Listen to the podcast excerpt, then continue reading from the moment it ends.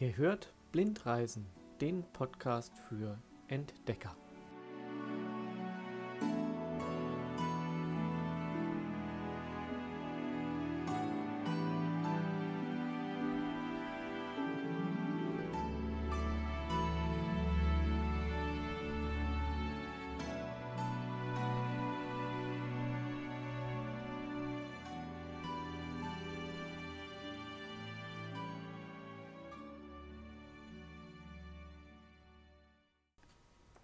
Hallo liebe Hörer und ein herzliches Willkommen zu einer neuen Folge Blindreisen, der Podcast für Entdecker.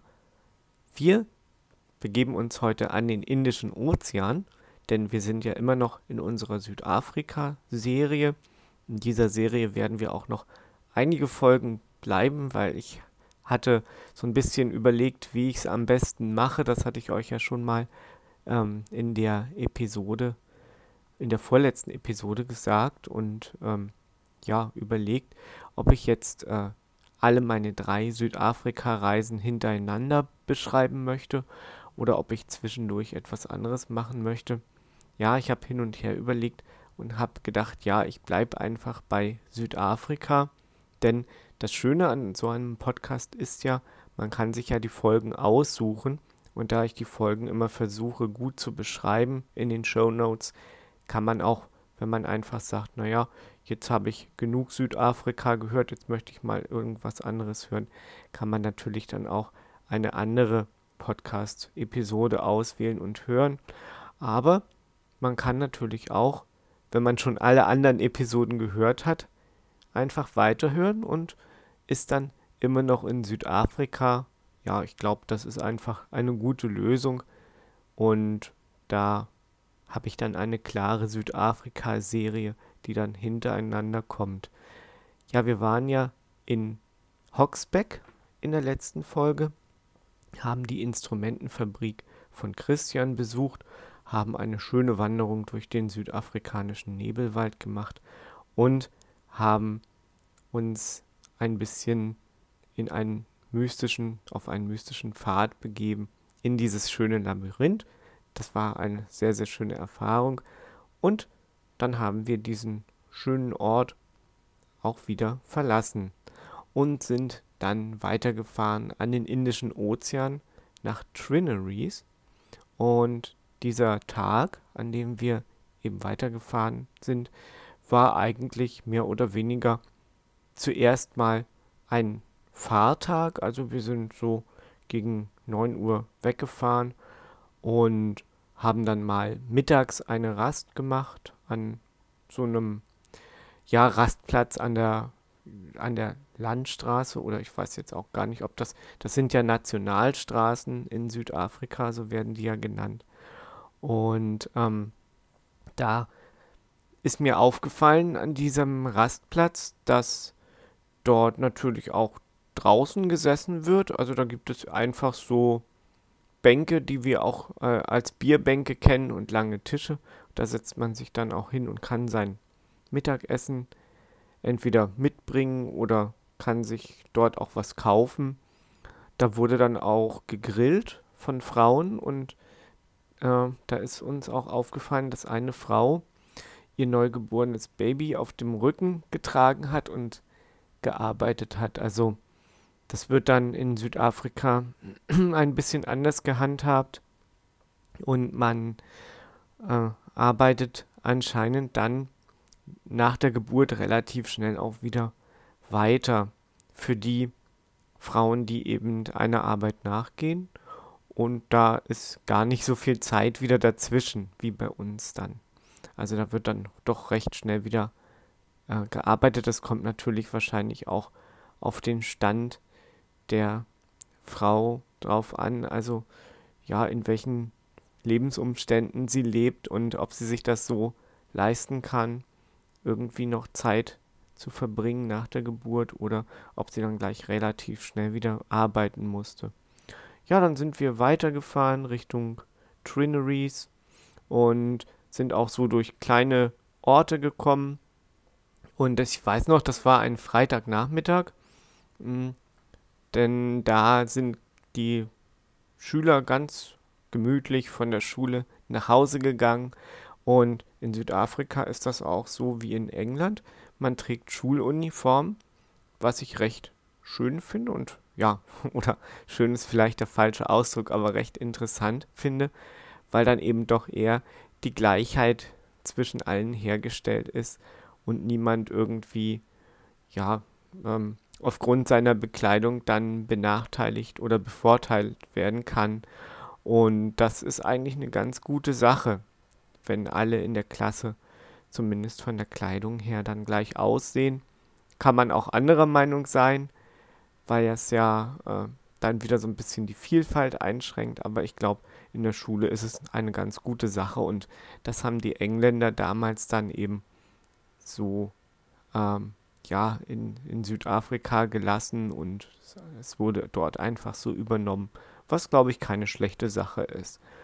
Ja, dann sind wir nach Trinaries äh, ähm, ja, gefahren und sind eigentlich, bevor wir dorthin gekommen sind, direkt äh, über eine ziemlich holprige Schotterstraße gefahren. Das war gar nicht so, das waren gar nicht so viele Kilometer, aber es kam uns halt doch relativ lange vor, weil man dort eben sehr, sehr langsam nur fahren konnte. Und ähm, ja, dann waren wir dort am Indischen Ozean. Der Ort ist ein, ja, so typischer Urlaubsort, würde ich sagen.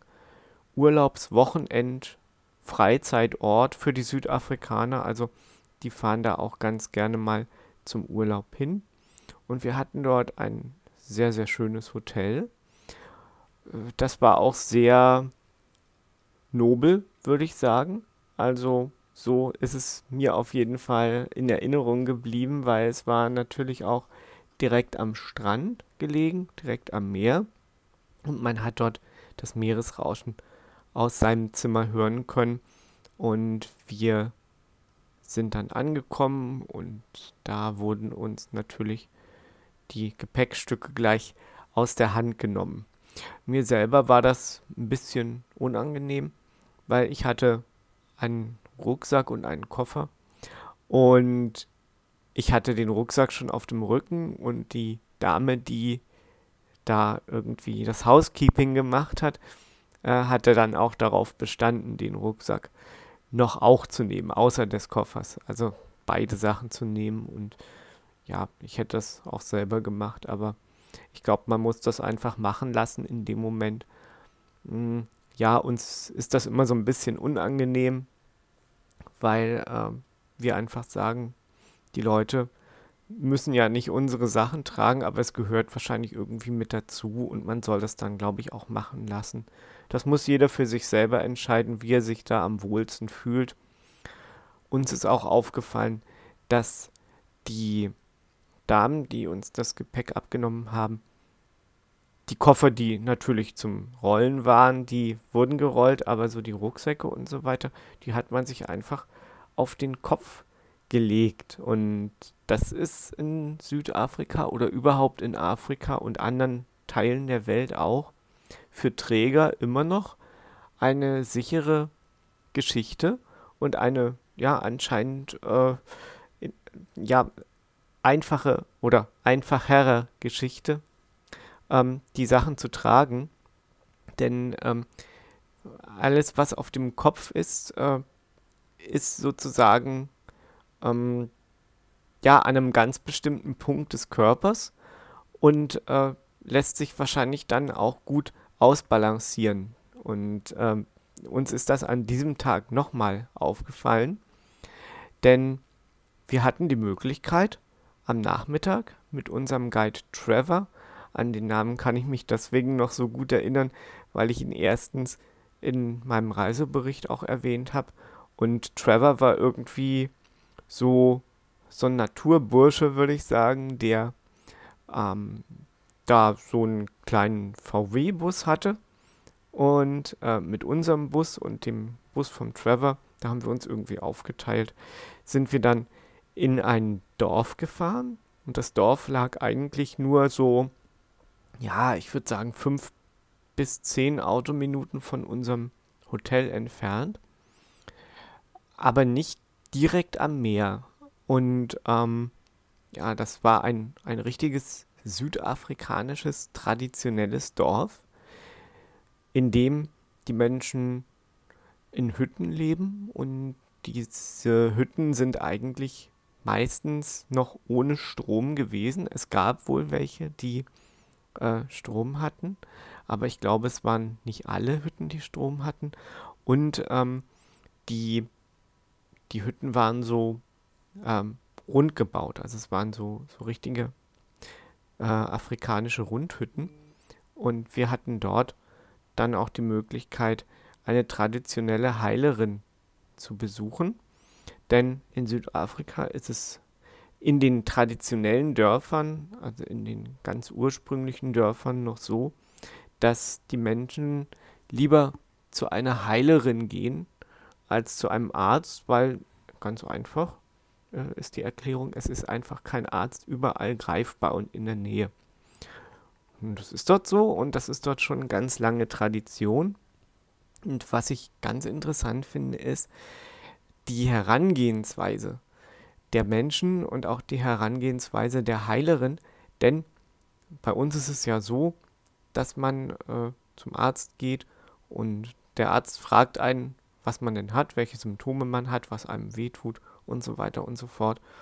Und äh, dort ist es eigentlich so, dass äh, die Menschen ähm, der Heilerin dann zuerst mal erzählen, äh, was ihnen, was ihnen natürlich wehtut, das ist klar, aber die Heilerin dann die Medizin meistens äh, direkt für die Leute und für die kranken Personen dann eben zusammenstellt.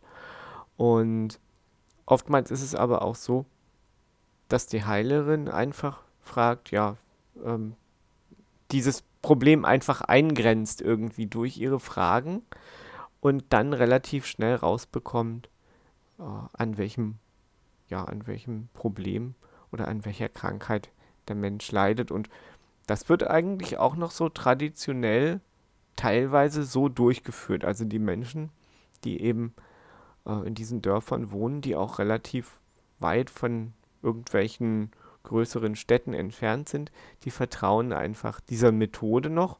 Das finde ich auch schön, weil äh, diese Tradition ähm, ist deswegen auch so interessant, weil die Heilerinnen dort wirklich äh, hoch angesehen sind und ähm, ja, das ist auch so ein bisschen wieder mystisch, kann man sagen. Für uns natürlich auch nur, für die Menschen in Südafrika in diesen Teilen ist das natürlich ganz äh, alltäglich, aber für uns ist das alles so ein bisschen ähm, ja schwer zu verstehen.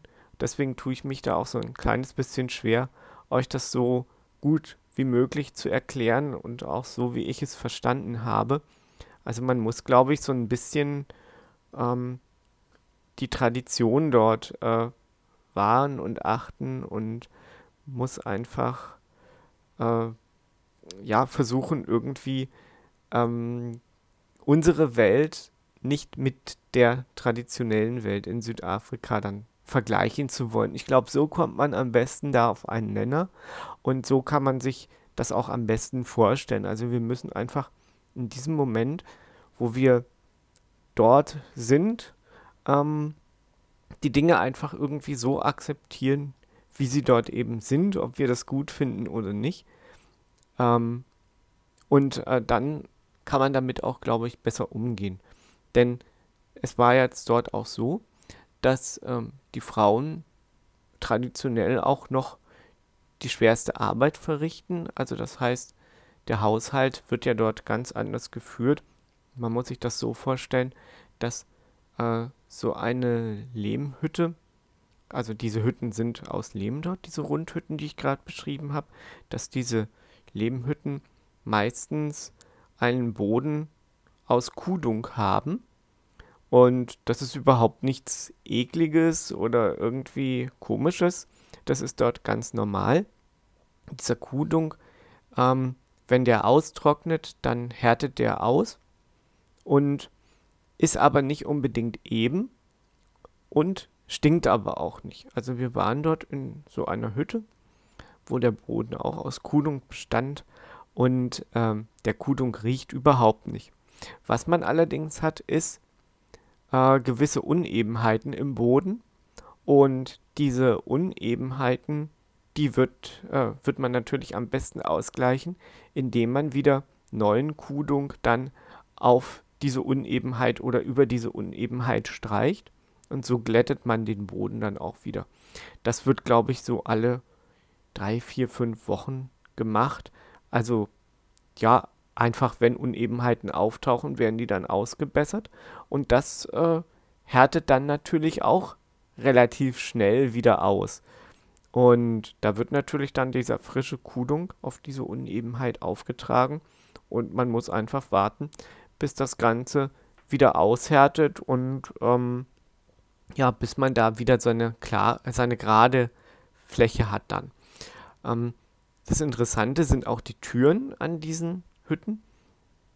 Also diese, äh, bei uns ist es ja so, dass die Tür einfach umrahmt ist und ja, bis zum Rahmen auf jeden Fall geschlossen ist, also dass man wirklich geschlossenen Raum vor sich hat oder man in einem geschlossenen Raum ist.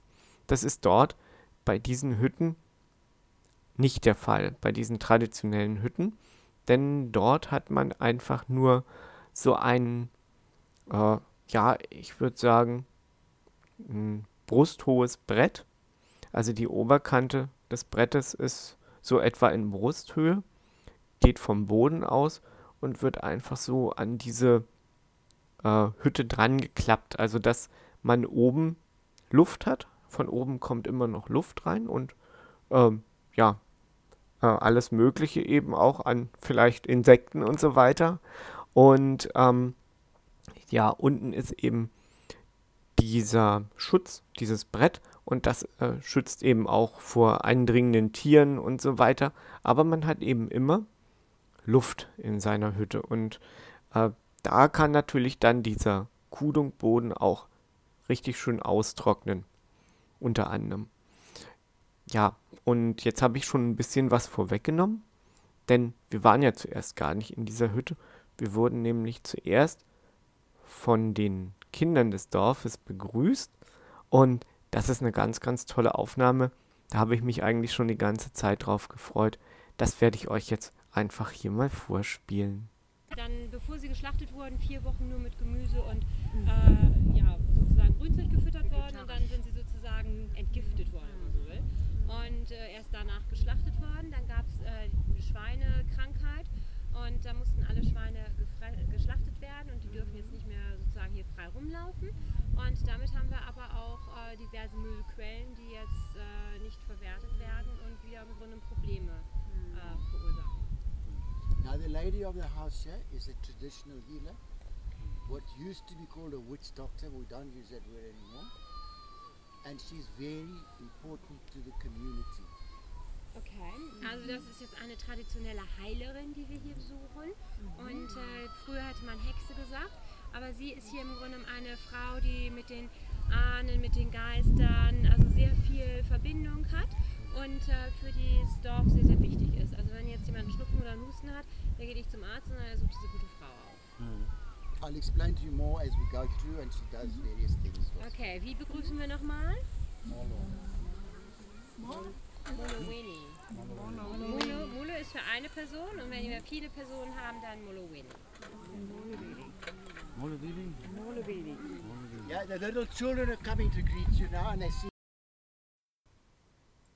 Ja, das war wieder die Frauke, unsere Reiseleiterin. Ihr kennt sie ja nun auch schon aus den vorhergehenden Folgen.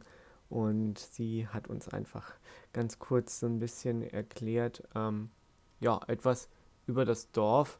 Ähm, ja, leider habe ich die Aufnahme nicht von Anfang an, aber ich glaube, man kann raushören, äh, was damit gemeint ist und dem ganz gut folgen. Und hat uns dann auch nochmal in Erinnerung gerufen, wie denn die Begrüßung ist.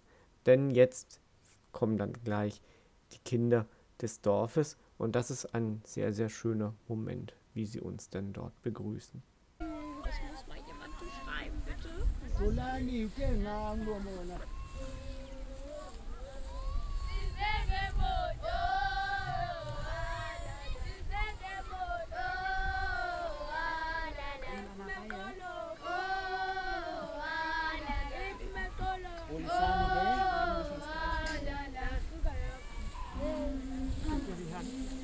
Gib dir die Hand.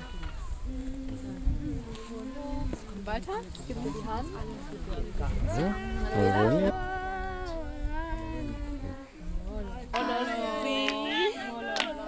Molo Mama.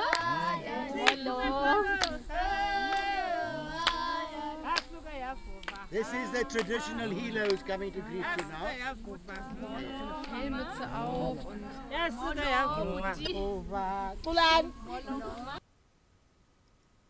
Dieser Moment, als uns die Kinder so begrüßt haben mit ihrem traditionellen afrikanischen Gesang, den fand ich schon sehr, sehr ergreifend.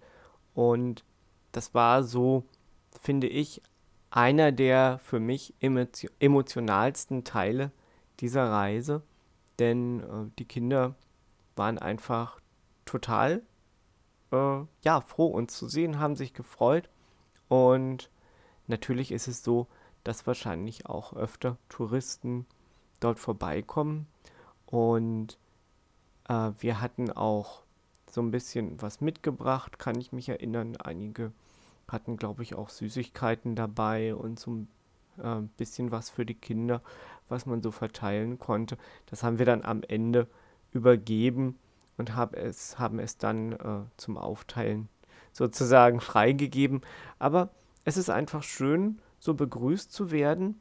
Und für die Kinder war ja nicht nur interessant, dass wir weiß waren und ähm, von weit her kamen, sondern war natürlich auch irgendwie noch interessant, dass wir noch dazu auch blind waren, jedenfalls einige von uns.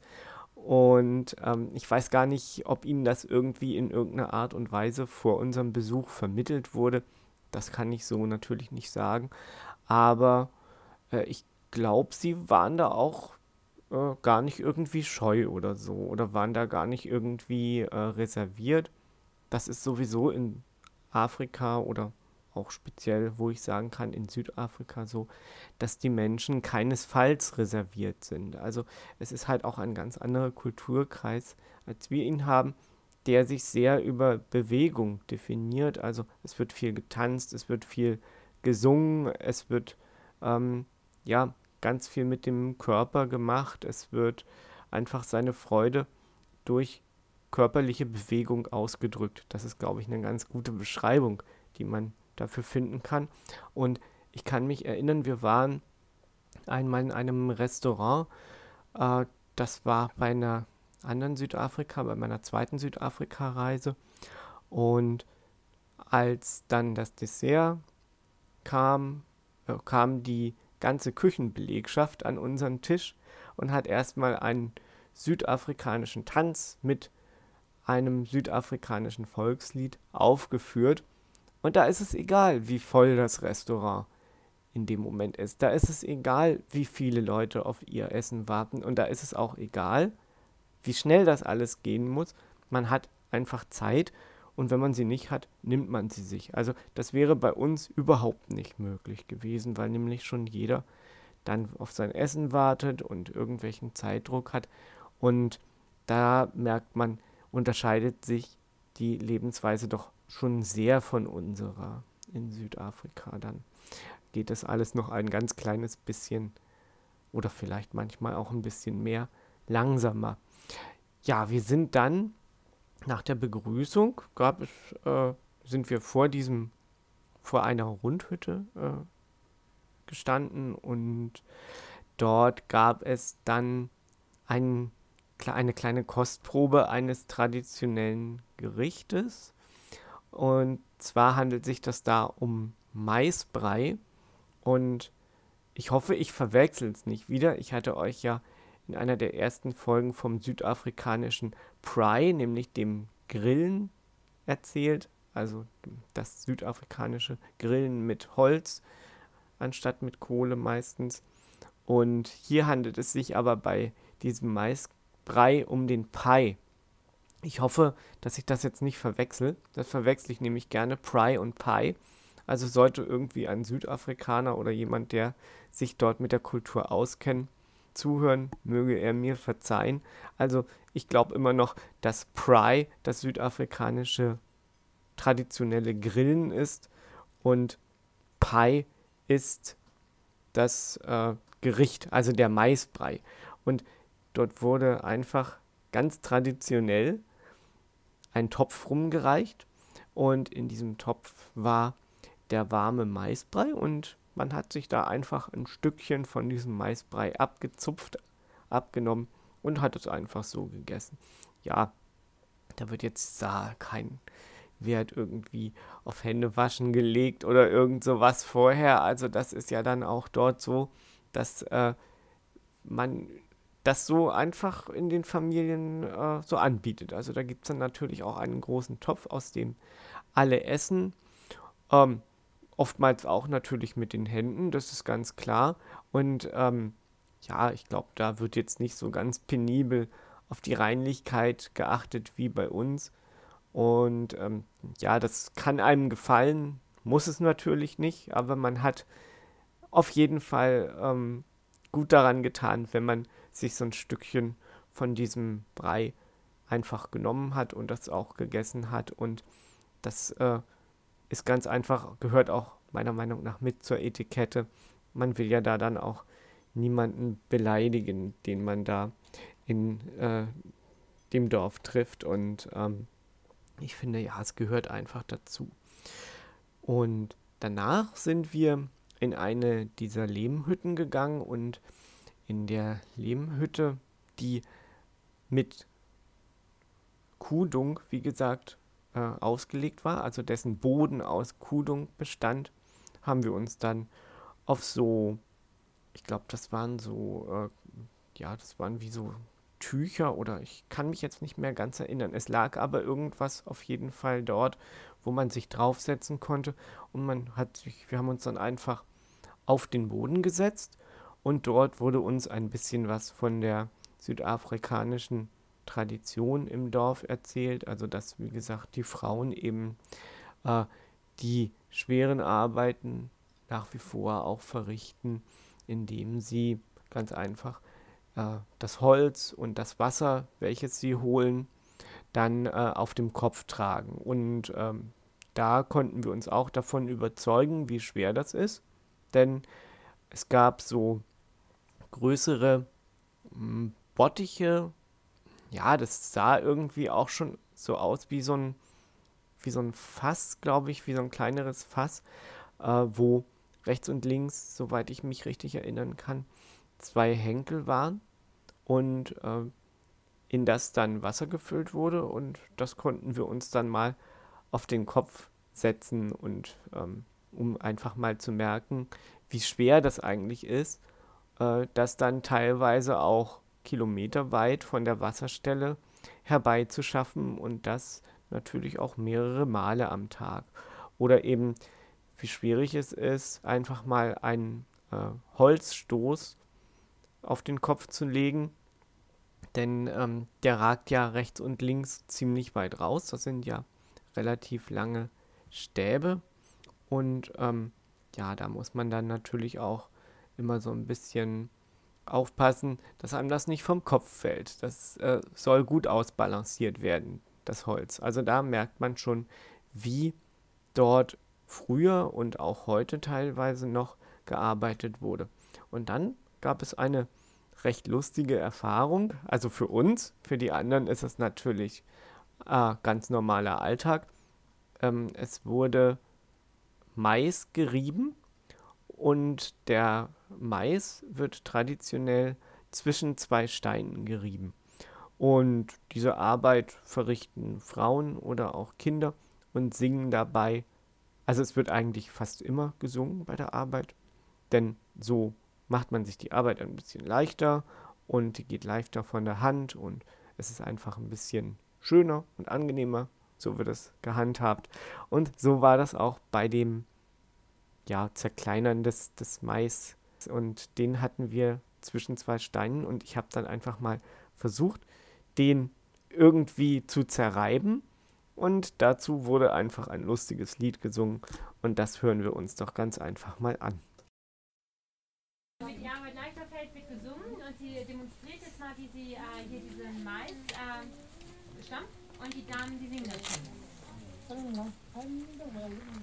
Umshabazi indoda ingatyi inkosi.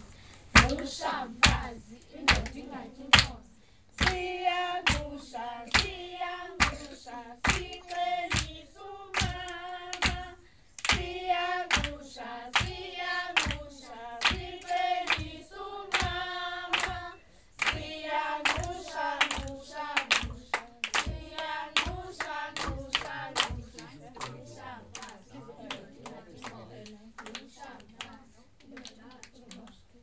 Wants you to count. okay. Ah, well, ah, ah, ah. Okay. Well, let's give it a try, eh? Mind your fingers. Yeah, I'll tell you. Okay? How do you do that? Huh?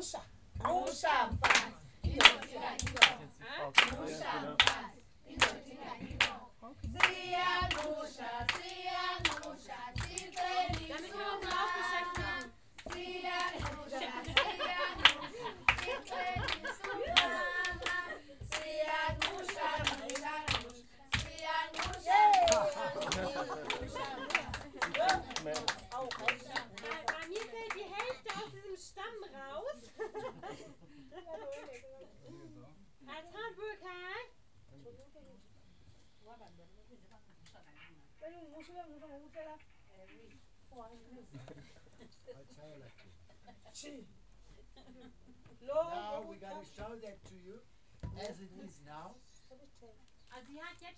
Das war auch wieder ein sehr, sehr schöner Moment und man merkt richtig wieder die Lebensfreude der Südafrikaner transportiert wird.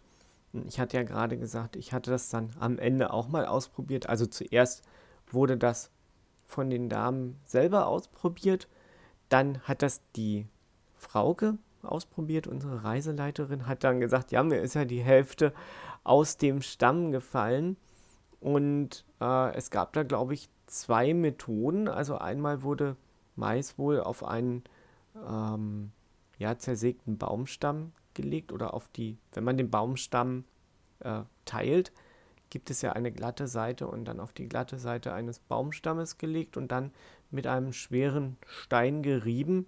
Und dann gab es aber auch, glaube ich, noch die Variante, dass man eben äh, zwei schwere Steine hatte und den Mais dazwischen äh, zerrieben hat. Das ähm, hat wahrscheinlich irgendwas mit dem Mahlgrad zu tun, könnte ich mir vorstellen, dass der dann irgendwie vielleicht noch ein bisschen feiner ist. Das hatte ich dann ausprobiert. Und das ist schon wirklich schwere Arbeit, äh, denn man kniet sich ja dann sozusagen auf den Boden und reibt äh, den Mais. Und das ist schon äh, körperlich, wenn man das lange machen muss, natürlich dann auch recht schwer, wie auch die ganzen anderen Arbeiten, die so im Haushalt zu verrichten sind. Ja. Und mit diesen Eindrücken haben wir uns dann äh, von den Leuten dort im Dorf auch verabschiedet. Und es war schon wirklich sehr, sehr eindrucksvoll. Auch was, was mich sehr lange zum Nachdenken angeregt hat. Ähm, und wir sind dann wieder zurück in unser Hotel gefahren, in unser wirklich sehr, sehr schönes touristisches Hotel am Indischen Ozean und haben dort auch ein sehr leckeres Abendessen gegessen.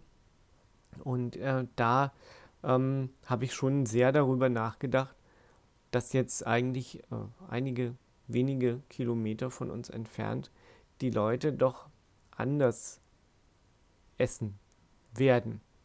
So würde ich es jetzt vielleicht ausdrücken. Und etwas anderes essen werden und auch, ja, anders leben natürlich als wir, die da in einem so schönen touristischen Hotel sind. Und was mich auch beeindruckt hat, ist, dass irgendwie alle ein Handy hatten oder viele, außer natürlich die Kinder, aber sonst ist es schon, äh, ja, dort so, dass jeder ein Handy hat, wie wir das ja auch bei uns haben. Und es gibt dort in Afrika auch ein Bezahlsystem über das Handy, weil viele Leute haben ja keine Konten und da wurde ein Bezahlsystem entwickelt, welches über das Mobilfunknetz funktioniert. Es ist ja auch so, dass die Südafrikaner monatlich für ihren Strom in einer anderen Art und Weise bezahlen, als wir das tun. Und zwar wird der Strom ähm, ja, mit Guthaben bezahlt. Also so viel Guthaben, wie man hat beim Stromanbieter, so viel Strom fließt auch. Das heißt also, wenn man sich bemüht, jeden Monat das monatlich zu bezahlen, genug Guthaben aufzuladen, bekommt man auch Strom. Wenn man das einmal vergisst, bekommt man halt in diesem Moment direkt keinen Strom mehr. Und äh, so wird das eben abgerechnet, weil äh, einige Leute natürlich keine Konten haben. Es gibt ja auch ganz viele Tagelöhner in Südafrika, die dann das Geld natürlich am Ende des Tages bekommen und gar nicht irgendwo einzahlen, weil sie es einfach dann schon ausgeben müssen, weil es einfach in die täglichen Ausgaben fließt direkt und ja, deswegen wird das dort gar nicht so gehandhabt mit den Abbuchungen. Es würde teilweise so nicht funktionieren. Also das, was ich euch jetzt da erzähle, das müsst ihr natürlich auch äh, ins Verhältnis setzen, dass es so ist, dass also wir, so wie wir unser Leben kennen, kann es auch in Südafrika geführt werden. Also man kann sehr wohl ein Konto haben, wo die Abbuchungen, wie wir sie doch haben, ganz normal abgehen. Aber es ist eben auch anders. Äh, kann es, es kann auch anders der Fall sein, so dass man eben das bezahlt von dem, was man gerade hat und dann eben in dem Moment, wo man Geld hat, auch Strom hat und in dem Moment, wo man kein Geld hat, man eben keinen Strom hat und so funktioniert das halt über diese Abrechnungsvariante. Ist sehr interessant, aber hier werden auch wieder beide Welten aufgezeigt. Das, was ich jetzt schon öfter in diesen Episoden hier erwähnt habe, dass das einfach irgendwie parallel läuft. Also Südafrika gehört zu den reichsten Ländern des Kontinents Afrika, wenn es nicht sogar das reichste Land ist. Da möchte ich mich jetzt gar nicht festlegen. Aber es gibt halt eben diese Gegensätze, dass die Menschen teilweise auch noch so leben wie früher. Ja, und wir haben dann am nächsten Tag in unserem touristischen Paradies, könnte man sagen, in unserem Naturhotel auch wieder ganz toll gefrühstückt und sind dann an den Indischen Ozean gegangen, haben einen Strandtag verbracht und der Indische Ozean war sehr kalt, also das war wirklich eine schöne Erfrischung und eine schöne Abkühlung. Er war sehr wild, also das war eine ziemliche Strömung, da muss man auch immer ein bisschen aufpassen. Und ähm, das war aber schon sehr, sehr schön äh, in der Natur und auch da so ein bisschen die Seele baumeln zu lassen und am Strand zu sein. Denn äh, das ist ja, Reisen ist natürlich auch anstrengend und diese ganzen Sachen, die man erfährt, die ganzen Informationen, die möchten natürlich auch verarbeitet werden. Und da ist so ein Strandtag zwischendurch ganz, ganz toll.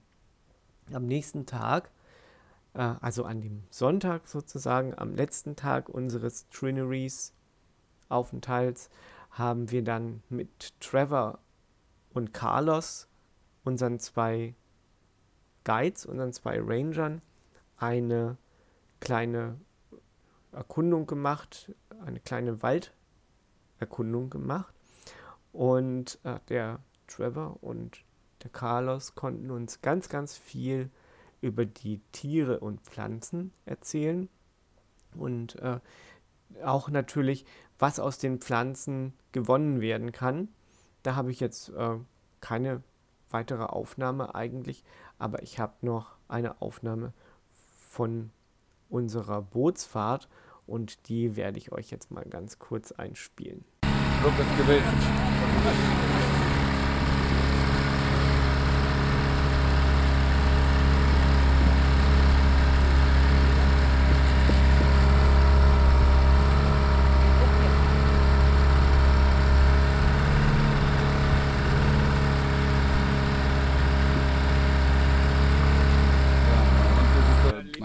Dieses kleine Boot, mit dem wir da gefahren sind, was ihr da gerade gehört habt, möchte ich auch noch kurz beschreiben. Das ist eigentlich relativ unspektakulär.